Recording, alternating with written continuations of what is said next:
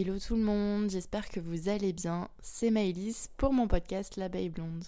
Je reviens après deux semaines euh, de vacances, parce que oui, j'étais en vacances ces, derniers jours. Je sais pas vous si vous êtes en vacances, si vous allez être en vacances, en tout cas j'espère que euh, vous vous reposez si vous en avez besoin, bah, soit vous partez, soit vous vous reposez, etc.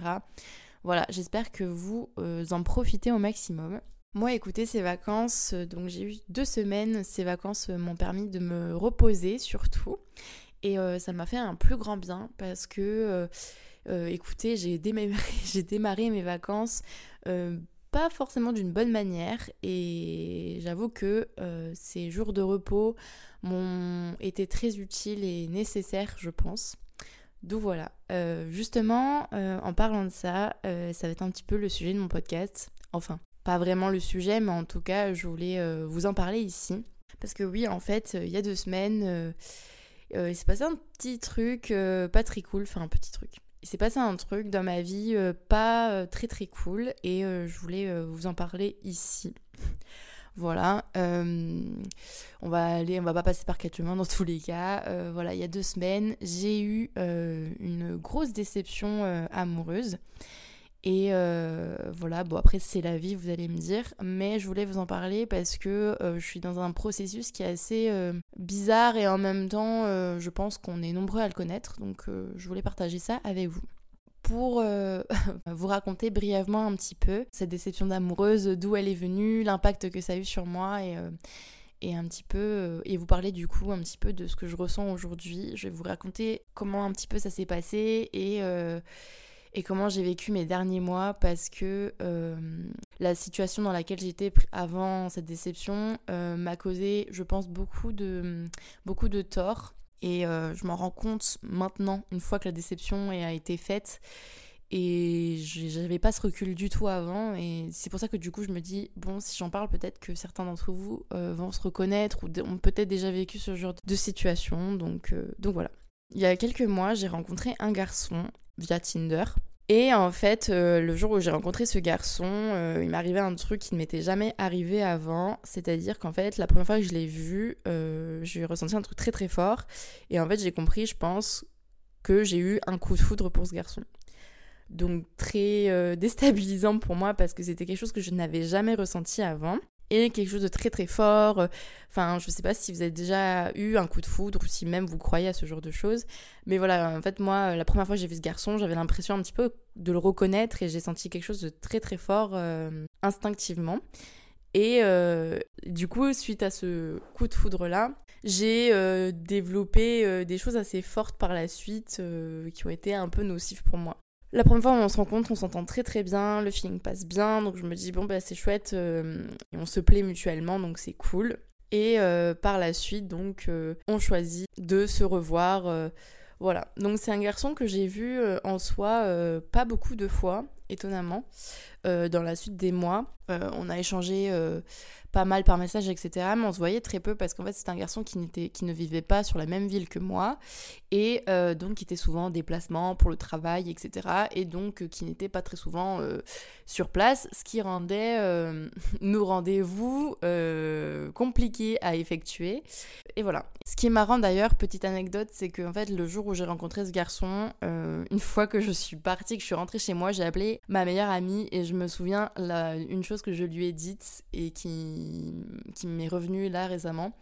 Je lui ai dit, je suis sûre que ce mec va me ravager le cœur. Donc, euh, anecdote à retenir parce que ça va être très important par la suite. Mais voilà, en gros, euh, je sais pas, j'avais un pressentiment euh, très très fort et en même temps, j'avais extrêmement peur de tout ce que ça me faisait ressentir. Je ressentais beaucoup d'anxiété dès l'instant où je l'ai rencontré en fait. On appelle ça un petit peu les papillons dans le ventre on peut appeler ça comme ça, je sais pas si c'est de l'anxiété, si c'est vraiment du stress, enfin bon voilà, et j'ai ressenti beaucoup beaucoup euh, d'anxiété une fois que j'ai rencontré ce mec. Et je m'excuse aussi pour euh, si ma voix est un peu différente, en fait je, je crois que je fais une allergie à quelque chose, je ne sais pas du tout ce que c'est, euh, mais j'ai un peu le nez pris, donc je suis désolée si ma voix n'est pas très agréable dans vos oreilles. Je vais essayer de faire au mieux pour articuler et pour, pour pas que ça vous saoule. Donc voilà, les mois passent, etc. Et en fait, euh, bon, sans rentrer trop dans les détails, euh, je sens que euh, ce garçon joue un petit peu avec moi. on essaie de se voir, c'est toujours trop compliqué. voilà. Et en attendant, moi, j'ai aussi des problèmes à régler de mon côté, puisque, comme j'ai pu en parler dans les épisodes précédents, etc., j'étais dans une période de ma vie où j'étais pas bien moi dans ma peau, dans ma tête et j'avais besoin de faire un travail sur moi avant toute relation. Et euh, comme je voyais en plus que ce garçon euh, n'y mettait pas vraiment du sien, etc., euh, j'ai décidé de couper les ponts, de bloquer, etc. et de me concentrer sur ma personne. On est plusieurs mois plus tard, il s'avère en fait que j'ai recroisé ce garçon par hasard dehors quand je sortais en ville à une soirée. Et en fait, euh, ben, comme, euh, comme vous vous en doutez, je suis un petit peu retombée, euh, je suis retombée totalement dedans. Et en fait, ce garçon, je me suis rendu compte en fait qu'il c'était quelqu'un qui me plaisait énormément physiquement et en fait qui avait toujours les bons mots, il me disait toujours ce que j'avais envie d'entendre, etc. Et donc, il m'a beaucoup rassurée sur le fait que ben, lui aussi ressentait quelque chose de fort pour moi, etc. Et euh, il m'a tout de suite parlé de, euh, de sa situation de l'an passé, qu'au moment où on s'est rencontrés, c'était compliqué pour lui, que machin, etc. Bref, euh, il m'a raconté un petit peu sa vie et, et en fait, il, commence il a commencé à, me parler de relations sérieuses, de couple, etc. Donc bon, moi je me suis dit, ok, on va pas s'emballer, mais il avait l'air sincère et moi sur, sur ça, j'essaie de croire les gens et j'ai l'intuition et j'ai l'impression de ressentir la sincérité chez les gens. J'ai choisi de le croire et de me dire, ok, je lui laisse une deuxième chance.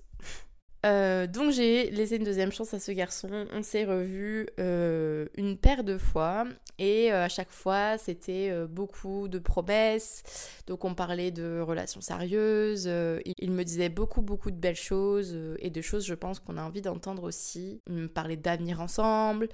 Euh, voilà, et, il me parlait aussi du fait qu'on s'entendait très bien et qu'on était bien ensemble, et euh, même physiquement, euh, je me sentais proche de lui, etc. Sachant que je sortais d'une période assez compliquée par rapport à ça, mais ça j'en ferai je pense un épisode complet, mais je sortais d'une situation où personnellement j'avais beaucoup beaucoup de mal avec la présence masculine. Euh, j'avais beaucoup de mal avec euh, le fait qu'un homme m'approche, avec le fait qu'un homme me touche, etc. Et euh, avec lui, tout était simple, tout était facile. Et comme j'ai toujours grandi avec cette vision de l'intuition est très importante, et quand on ressent quelque chose, c'est pas pour rien. je me suis dit, ok, si je ressens des choses aussi fortes pour lui, ok, c'est un peu compliqué. La situation était compliquée. La situation était très compliquée, toujours tout était compliqué. Euh, et, j'étais très très anxieuse pour beaucoup de choses, et surtout à son sujet, j'étais très anxieuse, euh, angoissée, je ne savais pas vraiment pourquoi. Et en même temps, euh, j'avais eu ce coup de foot pour lui, je ressentais des choses fortes pour lui, et de son côté, bah, ça avait l'air d'être réciproque, donc j'ai voulu y croire, et je me suis dit, ok, on va lâcher un petit peu prise, et on va faire le choix de lui faire confiance. Il a l'air sincère, donc euh, on y va, il faut arrêter d'avoir trop peur de tout le monde et des relations, donc on y va. Et en plus, physiquement, j'avais vraiment cette euh, attirance physique pour lui et euh, j'étais rassurée quand j'étais avec lui. C'est une sensation qui est assez bizarre, justement par rapport au fait que j'avais beaucoup, beaucoup de mal avec la présence masculine avant de le rencontrer et avec les autres.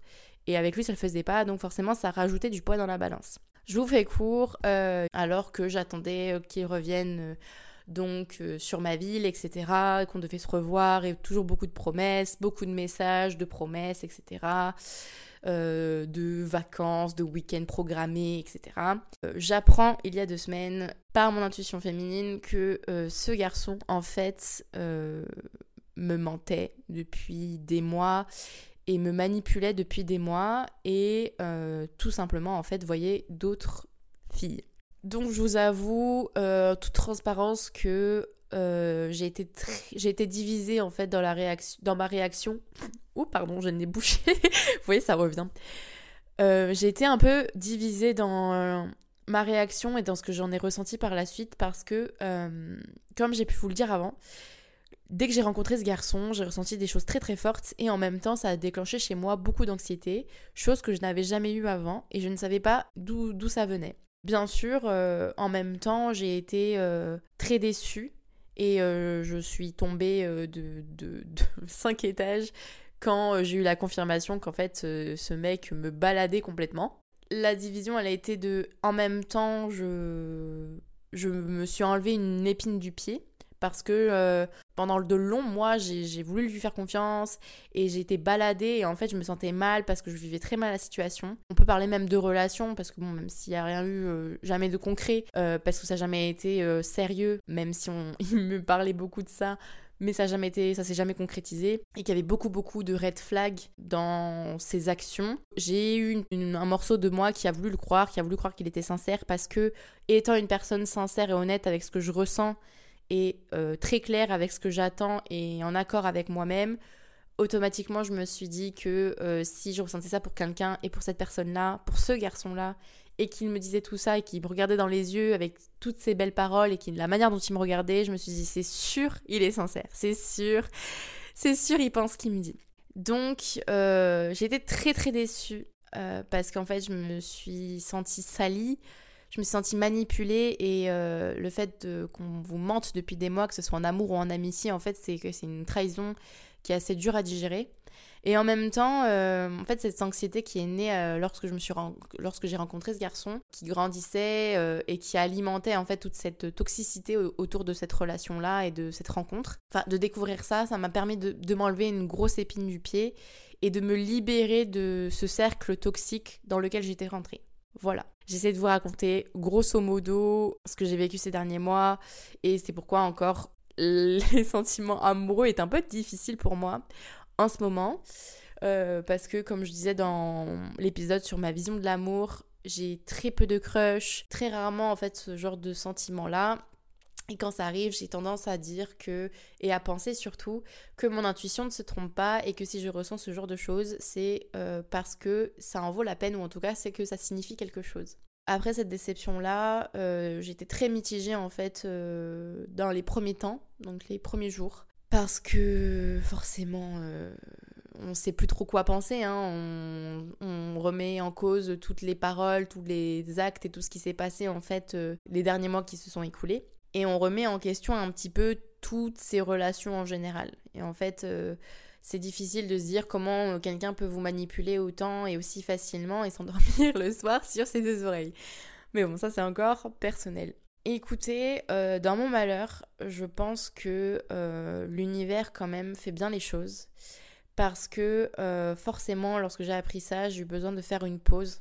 Une pause avec mon rythme de vie que j'avais, avec euh, toute cette euh, ce, ouais, ce cycle que j'avais de d'attendre ces messages de me dire est-ce qu'on va se voir est-ce qu'on va pas se voir etc de toute cette toxicité là de quotidienne que j'avais créée que je m'étais même peut-être moi-même créée hein, j'avais besoin de, la laisser de côté et de me dire ok là j'ai besoin d'une pause j'ai besoin de, de, voir autre chose et de voir ailleurs. Et écoutez même si j'ai pas forcément de chance en amour j'ai la chance d'avoir des amis incroyables et euh, l'univers m'a apporté des gens qui sont très très bienveillants à mon égard.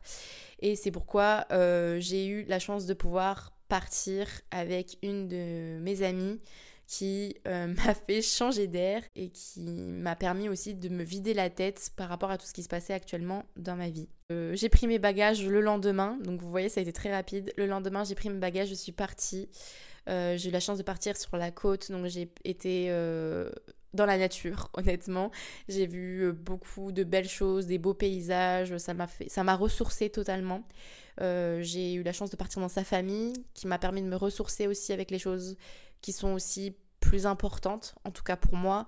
J'ai posé mon téléphone et je me suis dit, ok, c'est bon là, j'ai besoin de faire une pause de tout et de me, de, me ressourcer et de repartir de zéro dans le sens où j'ai besoin de me recentrer sur moi et de me recentrer sur les choses qui me font du bien au quotidien et dont j'ai besoin en fait. J'ai pas besoin de quelqu'un qui me balade, euh, j'ai pas besoin d'un amour qui me consume et d'une relation euh, qui est toxique pour moi. J'ai besoin euh, de donner de l'amour, de recevoir de l'amour sain et j'ai besoin de me vider la tête et de me retrouver moi-même.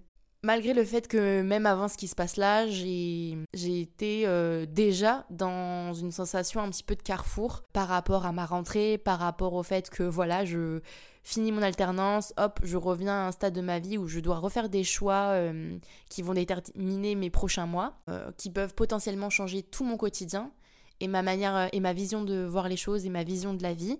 J'étais quand même dans une période de renouvellement, mais je bizarrement, je me sens beaucoup moins perdue qu'avant.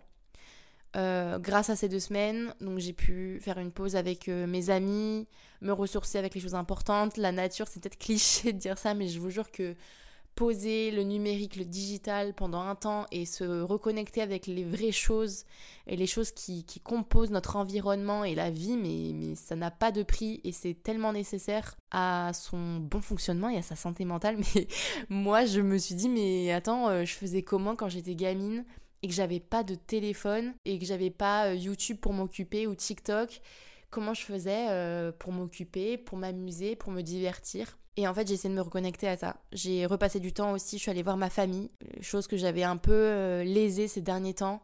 J'ai pris le temps de passer du temps avec ma famille, avec mes proches, ce qui m'a fait aussi beaucoup, beaucoup, beaucoup de bien. Et en fait, je me suis dit, mais pourquoi je l'ai pas fait avant?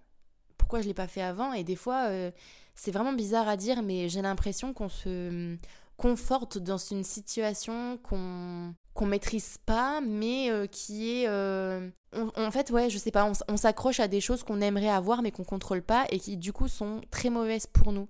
Euh, moi, je me suis rendu compte qu'en fait, cette relation avec ce mec-là, genre, déjà, je l'ai idéalisé beaucoup, je pense, parce qu'au final, comme j'avais eu un coup de foudre dès le départ pour ce garçon-là, ça m'a beaucoup faussé dans ma vision que j'avais de lui.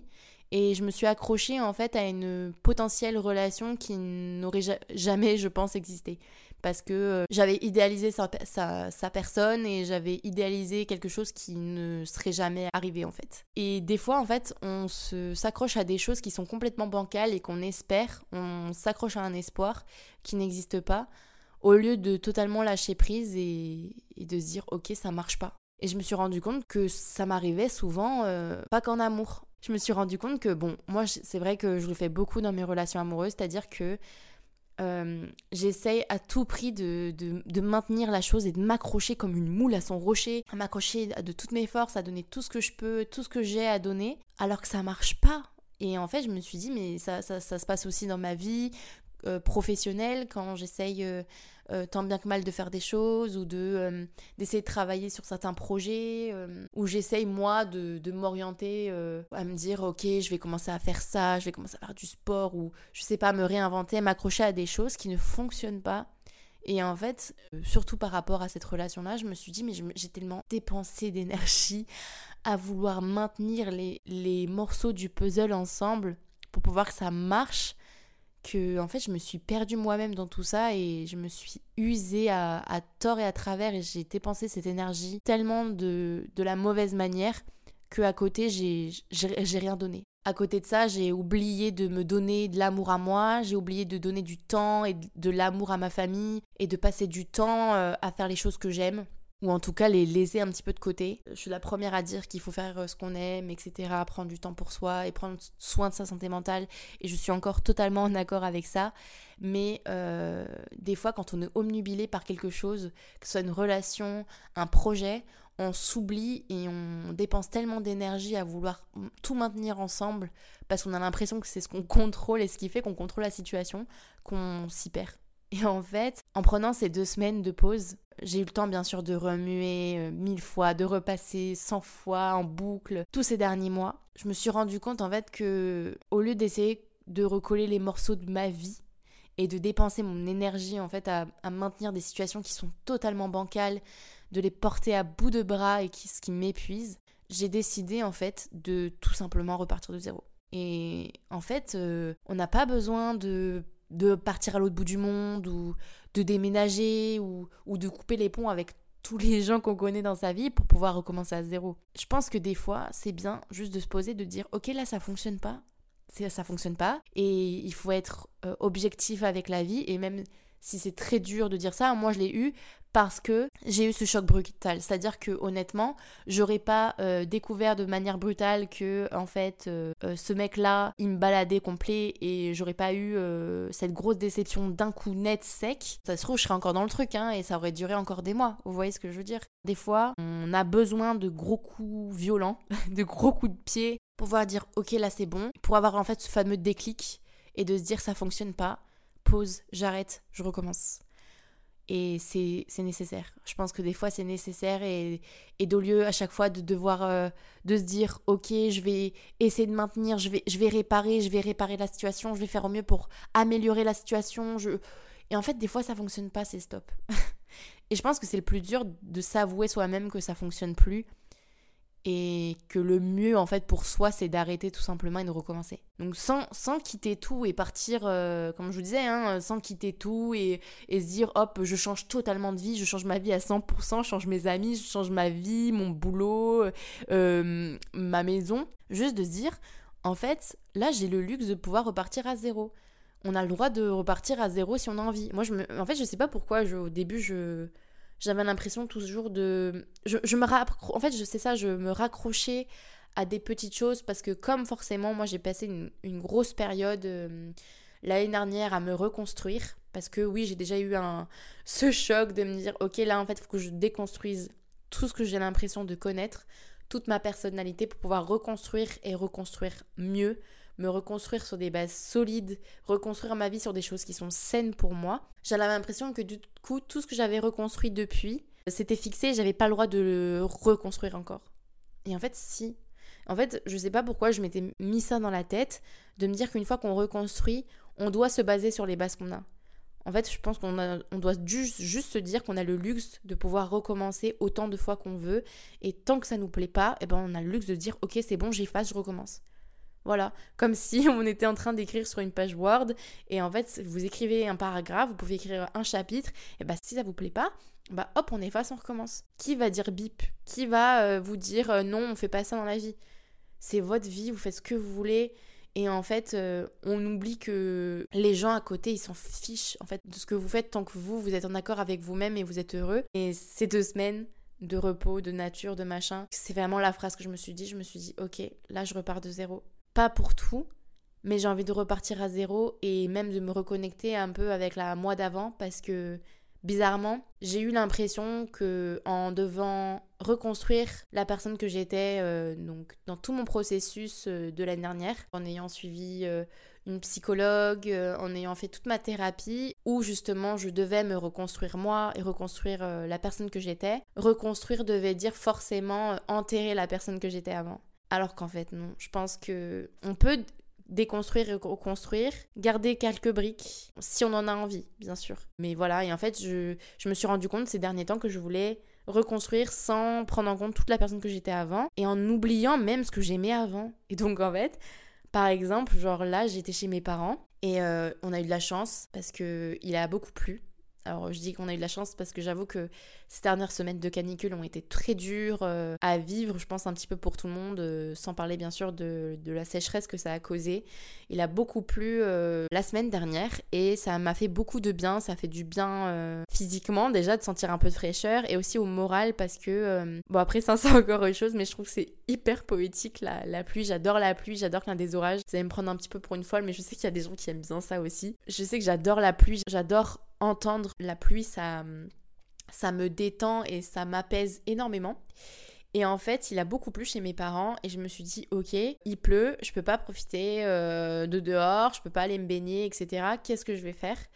Et, euh, et, en fait, euh, je me suis dit, qu'est-ce que je faisais avant quand j'avais du temps, que j'étais les week-ends, que j'avais pas de devoirs, etc. Je faisais quoi? Et en fait, je faisais des, choses manuelles. Et je sais que j'ai de la chance d'avoir une, encore une sœur qui est du coup dans des études qui sont artistiques.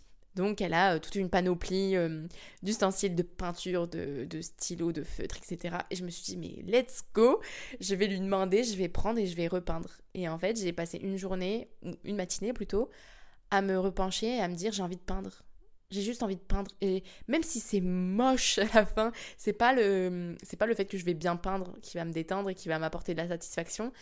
C'est juste le fait de me dire qu'en fait, j'ai toujours aimé peindre j'ai oublié que j'aimais peindre parce que je me suis dit avant que c'était mes hobbies de, de, de jeune fille, alors que maintenant, en fait, j'aime peindre, ça me détend. Et j'ai fait des choses tellement simples, je vous jure. Mon téléphone, je l'ai oublié pendant deux semaines.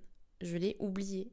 J'ai peint, j'ai lu, j'ai repris goût à la lecture. Je sais que j'ai toujours aimé lire, mais là, j'ai lu euh, trois ou quatre livres en deux semaines, ce qui n'était pas arrivé. Alors peut-être que pour certains, c'est pas beaucoup. Pour moi, c'est énorme. Ça faisait tellement longtemps et que j'avais pas lu autant autant d'un coup. Et en fait, je me suis dit, mais attends, mais waouh, c'est trop bien de lire. Et là, j'ai clairement envie d'acheter toute une librairie parce que j'ai pas envie de m'arrêter de lire. Euh, je trouve ça ouf. Et je me suis rendu compte aussi de me dire, mais, mais attends, mais tout ce que je peux faire quand je suis pas sur mon téléphone, c'est fou. Et quand je perds pas mon temps à, penser à des choses qui sont tellement néfastes pour moi et à dépenser mon énergie dans des choses qu'en fait, tout simplement, je peux pas contrôler. Toute cette énergie-là, je peux la mettre euh, pour des choses qui m'apaisent des choses qui sont bénéfiques pour moi et qui me font du bien.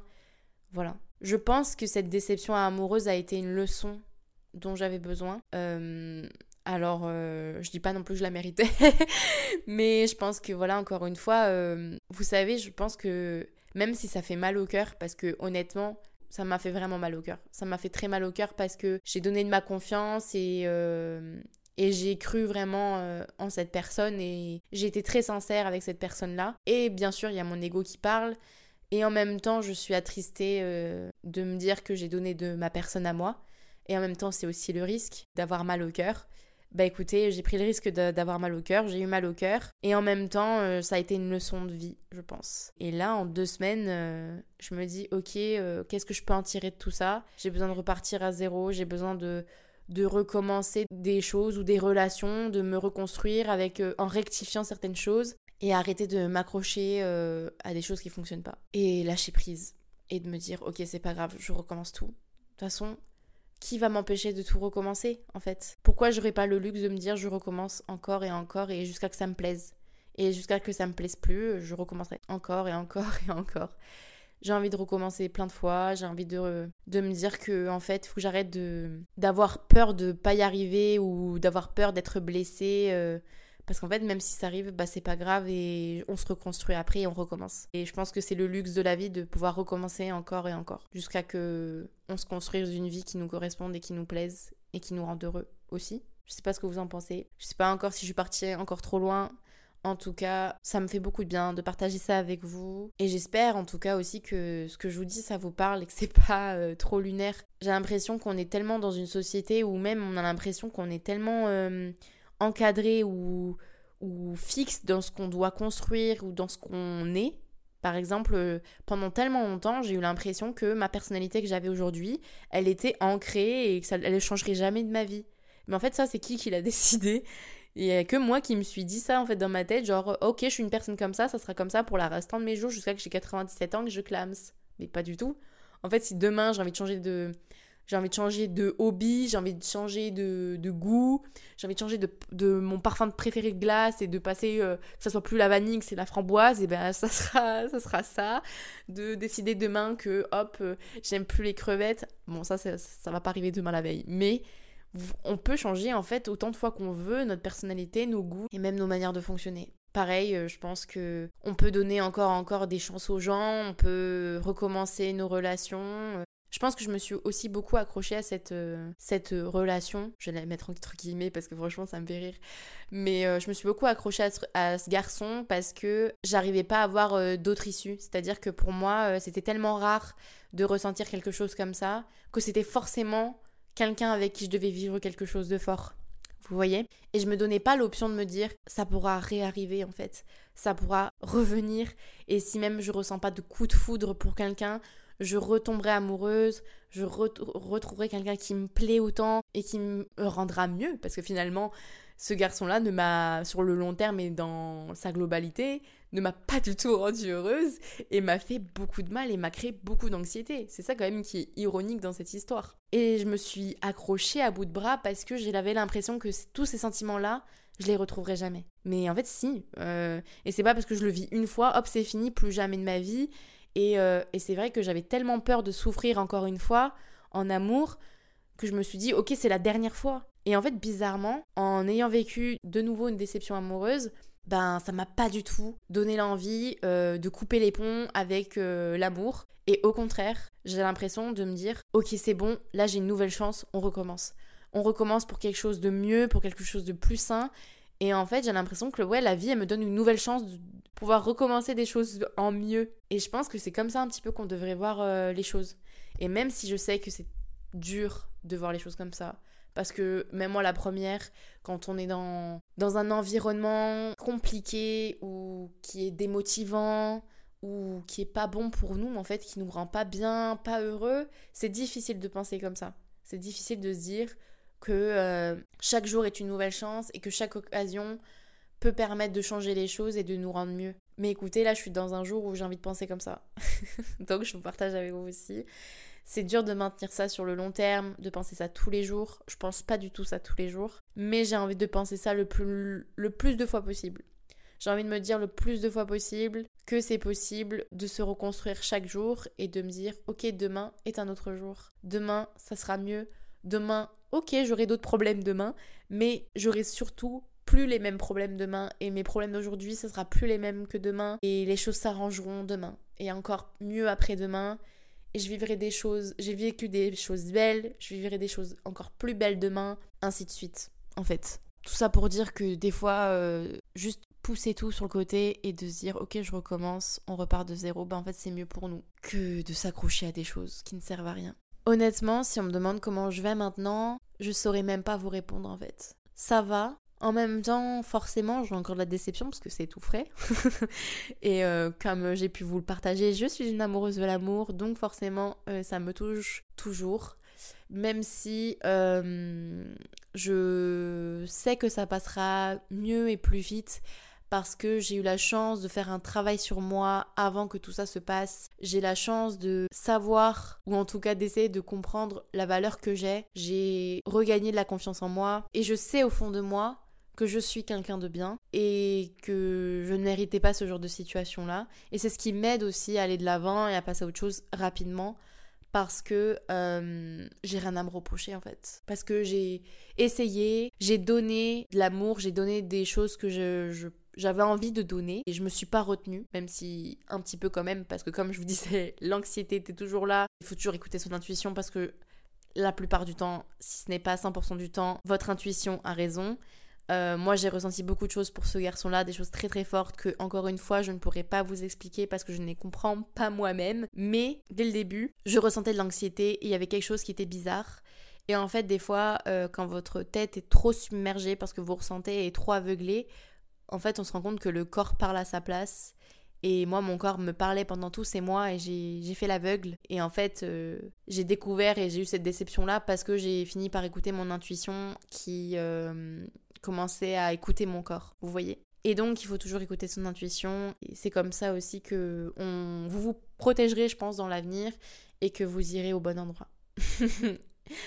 et que vous ferez le mieux aussi pour vous. Voilà, donc euh, écoutez, euh, moi ça va, ça pourrait être pire. Et euh, si on m'avait dit ça il y a quelques temps, ça se passerait, quand en tout cas les choses se passeraient comme ça, je pense que je, me serais dit que je le vivrais plus mal que ça alors que finalement ça va. Je pense que le plus important c'est de savoir qui on est, ce qu'on vaut, de s'entourer de gens qui, qui vous méritent et que vous méritez. Voilà. Et je vous assure que les gens qui sont bienveillants pour vous, que vous méritez, en fait la vie elle vous les apporte quand même. Et des fois c'est, pas les gens auxquels euh, vous vous le plus, c'est pas les gens qui vont être le plus présents dans votre vie, les gens qui, que vous méritez qui sont les, les plus bienveillants envers vous, mais euh, ils sont quand même là même s'ils sont un peu dans l'ombre, euh, c'est votre famille, euh, ça peut être votre famille, ça peut être euh, des amis, ça peut être vos collègues, ça peut être votre voisin. Il y a des gens qui vous veulent du bien et il faut s'entourer des gens qui vous veulent du bien. Si vous voulez le bien des autres un maximum, vous apporterez les gens qui vous veulent du bien. Sur ce, je vais vous laisser.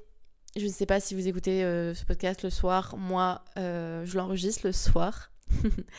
Donc, je vais aller manger un petit morceau et me poser devant Netflix. Ou lire peut-être, parce que j'avoue que j'ai un nouveau livre à lire, donc peut-être que je vais en profiter pour lire. Je vous souhaite plein de bonnes choses encore une fois. Merci d'écouter mon podcast. J'espère que l'épisode vous a plu. N'hésitez pas à me faire des retours, ça me fait toujours très plaisir d'avoir vos retours. Et on se dit euh, à très vite. Je vous fais plein de bisous. Passez une bonne soirée. Bye.